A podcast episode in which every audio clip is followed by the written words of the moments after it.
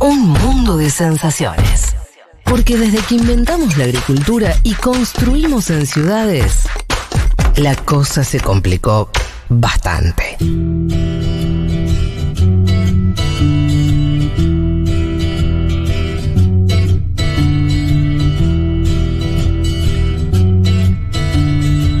Loco.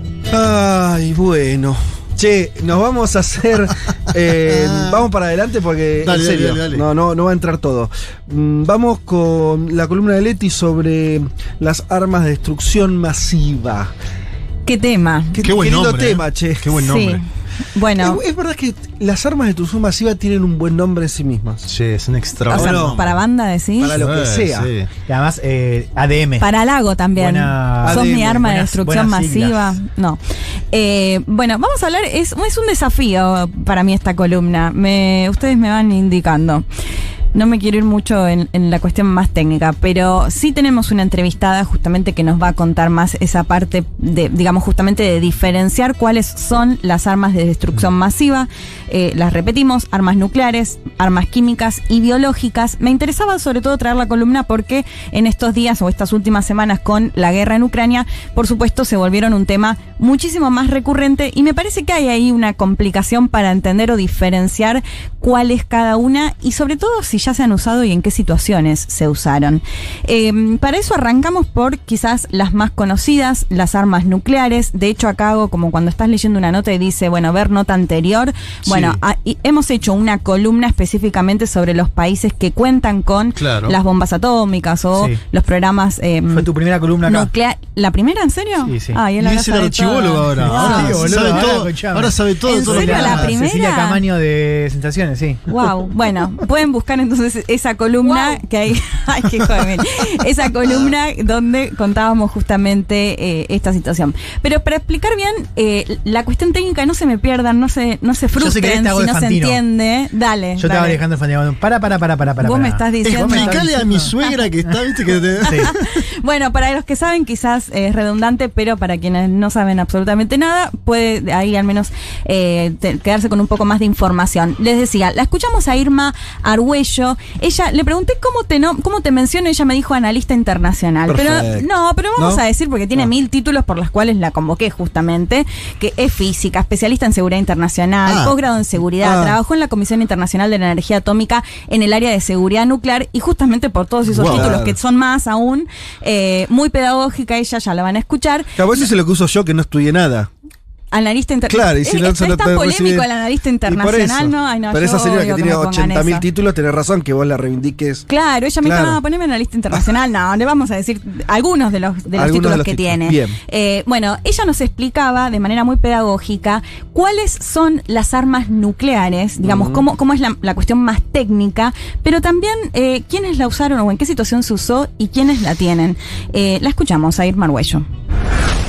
Empecemos por las nucleares. Ellas usan para la devastación la energía que se libera por las reacciones en el núcleo de ciertos átomos. Estas reacciones pueden ser la fisión de los núcleos de uranio o de plutonio, como en las primeras armas nucleares, las más primitivas, o la fusión de núcleos de hidrógenos que son livianos, como en las armas nucleares más modernas, que también se denominan termonucleares o bombas de hidrógeno. Las armas nucleares fueron utilizadas solo dos veces en Hiroshima y Nagasaki en 1945 en situación de conflictos armados. Pero a través de los años se realizaron más de 2.000 detonaciones por ensayos nucleares, probando todo tipo de artefactos en tierra, aire y en las profundidades submarinas. Hoy por hoy, nueve países poseen armas nucleares, totalizando entre todos alrededor de 12.700 ujivas. 90% de ellas están en poder de Rusia y Estados Unidos. Bueno, eh, por eso muchas veces hablamos de bombas atómicas, ¿no? Esta cuestión más técnica que les decía, que tiene que ver con eh, los, los átomos. Bueno, lo que yo decía, las más antiguas son de plutonio o de uranio, que esto lo escuchamos constantemente, sobre todo con la República Islámica de Irán, ¿no? Este temor al enriquecimiento de uranio, justamente por eh, esa cuestión. Y después las más modernas, como nos decía, que son los que... los De que- hidrógeno. de hidrógeno, que son más livianas y que se denominan generalmente como termonucleares o bombas de de hidrógeno. Acá un par de cosas muy brevemente, pero eh, lo, lo mencionamos, les decía recién la columna y que lo pueden escuchar más detalladamente, ¿no? Pero, ¿qué países tienen hoy eh, lo que se conoce como ojivas nucleares por las cuales se puede llegar a tener un arma nuclear, un arma de destrucción Ojiva masiva? nuclear también es muy bueno, Leti. ¿eh? Sí, es un buen nombre también. Ojiva sí. nuclear. Digamos, oficialmente hay cinco países que son los cinco países de que integran justamente la Comisión de Seguridad de las Naciones Unidas, que lo hemos dicho, lo repetimos, Estados Unidos, Reino Unido, Francia, Rusia y China, que justamente esto se había dado porque en el momento en el que eh, se prohíben, lo que se hace o lo que se establece es que quienes ya habían desarrollado justamente eh, los programas nucleares eh, lo mantengan, ¿no? Y eso es por, por ese motivo es que ellos tienen como el, el aval, digamos, para, para tenerlos. Pero se sabe que hay otros países que también tienen Ajá. armas nucleares y que no son solo estos cinco que les mencionaba. Y ahí sumamos a India, Pakistán, Corea del Norte, Israel, eh, creo que no me olvidé de ninguno. En total son nueve países que se, se- se cree que cuentan justamente con las armas nucleares. El dato que eh, contaba Irma y me parece súper relevante, de las más de 12.000 eh, ojivas que hay, esto, al menos oficialmente, el 90% están en Rusia y Estados Unidos.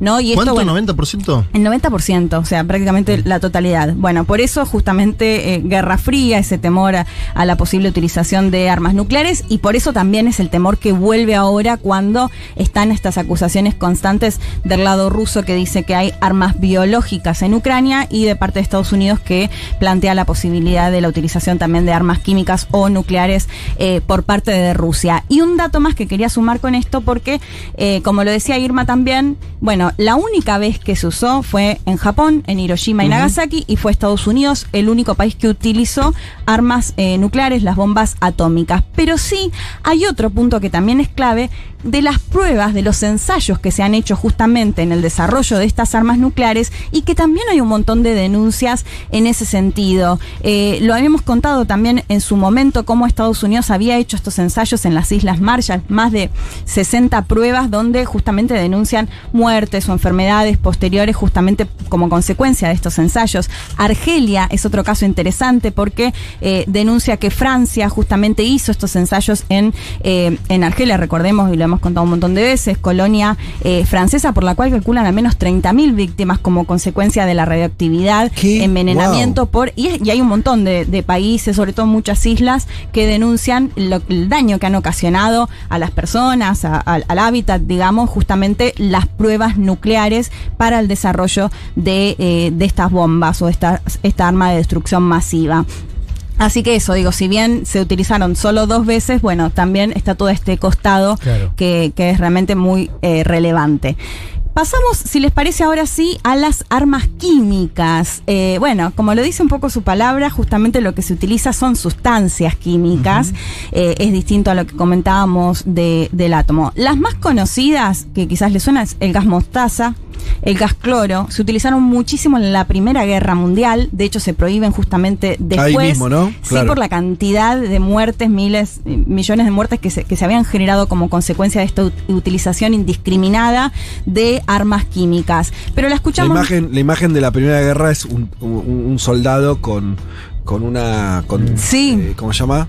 Como No una palabra, máscara. Con, con una máscara para, para poder respirar. ¿no? Exacto, porque bueno, ahora vamos a ver un poco más en detalle, pero lo que generan justamente las armas químicas, qué consecuencias Y le se está genera hablando mucho que- ahora, Leti. Me parece que está bueno escuchar esto que, que vamos a escuchar porque todas las noticias nos ponen armas químicas Ucrania, googlear. Sí. Y hay un debate largo sobre lo que está pasando, sobre las probabilidades de que se utilicen. Sí, porque además ahora te voy a contar el tema de la prohibición, cómo se dio que justamente permitió que se utilicen hasta no hace mucho tiempo. Eh, la escuchamos de nuevo a Irma Arguello que nos, nos contaba un poco de qué se tratan las armas químicas. Pasando a las armas químicas, utilizan para causar daño las propiedades tóxicas de ciertas sustancias químicas. Se llaman agentes químicos. Las más utilizadas a través del tiempo han sido el gas cloro, el gas mostaza, el fogeno, el cianhídrico y más recientemente los que se llaman eh, gases neurológicos como el sarín, el tabún, el BX y el Novichok. Las armas químicas afectan a los seres humanos de muchas maneras, por ejemplo asfixiando, quemando la piel o las mucosas, envenenando los tejidos o en las más modernas los agentes neurológicos inhibiendo las funciones cerebrales. Se conocen desde la antigüedad, fueron utilizadas extensamente en la Primera Guerra Mundial, sobre todo en sus formas primitivas, el gas cloro, mostaza, fogeno. Lo que mencionábamos, ¿no? Esta utilización indiscriminada en la Primera Guerra Mundial, gas cloro, gas mostaza, eh, que generan, por ejemplo, el gas cloro asfixia, justamente esto que mencionábamos, el gas mostaza produce ampollas, eh, bueno, en todo el cuerpo, y después las otras más modernas, si se quiere, que contaba eh, Irma, bueno, por un lado el gas sarín, eh, y por el otro lado, las que afectan justamente al sistema cerebral, al sistema eh, por el cual, por ejemplo, no se puede, mencionaba el Novichok, ¿no? Pero básicamente es como que se paraliza todo tu cuerpo, entonces de pronto terminás muriendo por un paro cardíaco. Claro. ¿no? Eh, y los casos más, al menos siempre acá están como la duda, bueno, de las acusaciones, si finalmente se concretó, si se usó o no se usó. Eh, decíamos que lo que tiene que ver con gas mostaza cloro en la Primera Guerra, en el medio se prohíben, pero no se prohíbe el desarrollo, o sea, se prohíbe la utilización. Entonces Claro. esto genera que sigan, que los países sigan desarrollando las armas químicas. Eh, de hecho, las químicas no se van a prohibir finalmente hasta la década del 90. Eh, y bueno, lo que tiene que ver con las más modernas que les mencionaba, que mencionaba la casa de Novichok, eh, la acusación tiene que ver sobre todo, por ejemplo, el envenenami- envenenamiento del opositor ruso Navalny, la acusación, o Skripal en, en el Reino Unido, se cree que se usaron justamente este tipo de armas químicas por las cuales, bueno, en el caso de Navalny se, se salvó, pero se acuerdan que estuvo Y ahora está el caso de en Abramovich, ¿no? Alemania. Tu- tuvo el, caso, de Abramovich, que bueno, que él denuncia que creo que estuvo sin ver por un, por un largo tiempo, sí, porque los efectos son, bueno, un poco como los, los que les mencionaba. Y por último, nos vamos a las armas biológicas, eh, que también, como lo dice un poco, bueno, son lo, lo que tiene que ver con bacterias, con virus, con hongos, que no son, no, no se hace de forma naturalmente, Claro, sino que acá esas son también las más hay una flasheras, ¿no? Como las más raras. Y sí. Sí. Es la que estuvo eh, cuando su- surgió las tres de conspiración respecto a la pandemia. Sí, Es decir, la totalmente. pandemia no era algo que surgió de la naturaleza o del intercambio entre animales y humanos, sino en un laboratorio. Sí, y de hecho, bueno, eh, la- las químicas también, pero las eh, biológicas se cree que se utilizaron desde la antigüedad, porque justamente con las pestes y demás, de distintas maneras, pero por ahí tirar los cuerpos eh, muertos o personas que ya se habían claro. contagiado, digamos, de ese tipo, pero bueno, una utilización o una forma de utilizarla Mm, como sí, arma como de un arma. Y sí. otra que ha aparecido en el marco de la guerra, ¿no? Porque recordemos viene de Rusia esto de que acusan eh, a Ucrania de tener armas biológicas o de estar desarrollando armas biológicas. Bueno, China lo ha repetido también eh, Sí. con una presunta ayuda de Estados Unidos. Digo, algo que, por supuesto ahora no hay ninguna evidencia, pero digo, también forma Sí. parte del marco de esta guerra. No, y, de- y lo de la pandemia que decía Fede también, También, ¿se acuerdan? claro. Bueno, de hecho sigue un poco esa teoría de, bueno, Sí, si Trump salió, claro, ahí, Trump ¿no? mantenía que le habían, se había salido de un chinos. laboratorio chino y por un China, lo mismo, error. de- lo, lo mismo de Estados Unidos, diciendo que lo habían esparcido después de un entrenamiento militar en. Wuhan. Sí. bueno, de hecho ahora les cuento, le escuchamos ya el último audio de Irma Arguello y para cerrar les cuento de hecho uno de estos casos. Escuchamos nuevamente al especialista. Por último, las armas biológicas son agentes patógenos como bacterias, virus y hongos y también las toxinas que derivan de ellos. No se usan naturalmente, sino que se someten a un proceso por el cual se las prepara para convertirlos en armas. Pueden causar epidemias que se van extendiendo a lugares lejanos del sitio en que se surgió el ataque. Fueron utilizadas desde la antigüedad, por ejemplo, la más utilizada de la antigüedad fue la viruela, hoy erradicada en el mundo, y en este rubro entran el antrax, el ébola, el cólera, la plaga, la toxina botulínica y otras. Bueno, varias que las conocemos claramente, ¿no? La viruela es una de las más letales, millones de personas y a lo largo de la historia, desde las cruzadas hasta acá en, en nuestro continente. de América, claro. Exacto. Eh, de hecho, lo de la viruela es súper interesante porque si bien está completamente erradicada y, y se ha pedido desde la Organización Mundial de la Salud que eliminen todos los restos que hay, digamos, en los laboratorios, Sí. se cree que todavía, tanto en Estados Unidos como en Rusia, Están. está el virus y más allá de que está la vacuna, que en parte claramente fue lo que lo salvó, eh, lo que sostienen es que si, por ejemplo, ahora se llega a esparcir, bueno, podría también generar claramente o ser un arma de destrucción masiva. Eh, Bueno, lo que me mencionaba Irma es, se utilizaron en la guerra entre China y Japón en 1937 y 1945 en algunos atentados terroristas y quizás el más conocido es los famosos sobres cartas con Antrax en el 2001 en Estados Unidos que seguramente recordarán, de hecho algunas personas fallecieron justamente como consecuencia de, eh, del Antrax. Eh, para finalizar, les decía eh, lo que tenía que ver con las armas químicas y biológicas se prohibieron después de la Primera Guerra Mundial, pero no se había prohibido su desarrollo o, digamos, se había establecido una prohibición real por la cual no sigan produciendo este tipo de armas. En 1975 se prohíben las armas biológicas y finalmente en 1997 las armas químicas, pero bueno, en conclusión lo que se sabe es que varios países aún las tienen y de hecho las denuncias, sin ir más lejos, en la Siria de Al-Assad o bueno, mencionábamos el caso de Putin, eh, en, más en la actualidad, las acusaciones de que las siguen utilizando también están, por eso es algo que todavía está aún mucho más presente y más con una guerra en curso. Bueno, qué lindo. Ay, ay, ay, qué escenario. Me hiciste acordar una película que ya vi tres veces. ¿Cuál? Se llama Legítimo Rey. ¿Por qué la tercera? Porque la segunda te la, te la- ¿Viste? La tercera ya es polémica. ya, que qué problemita que tenés.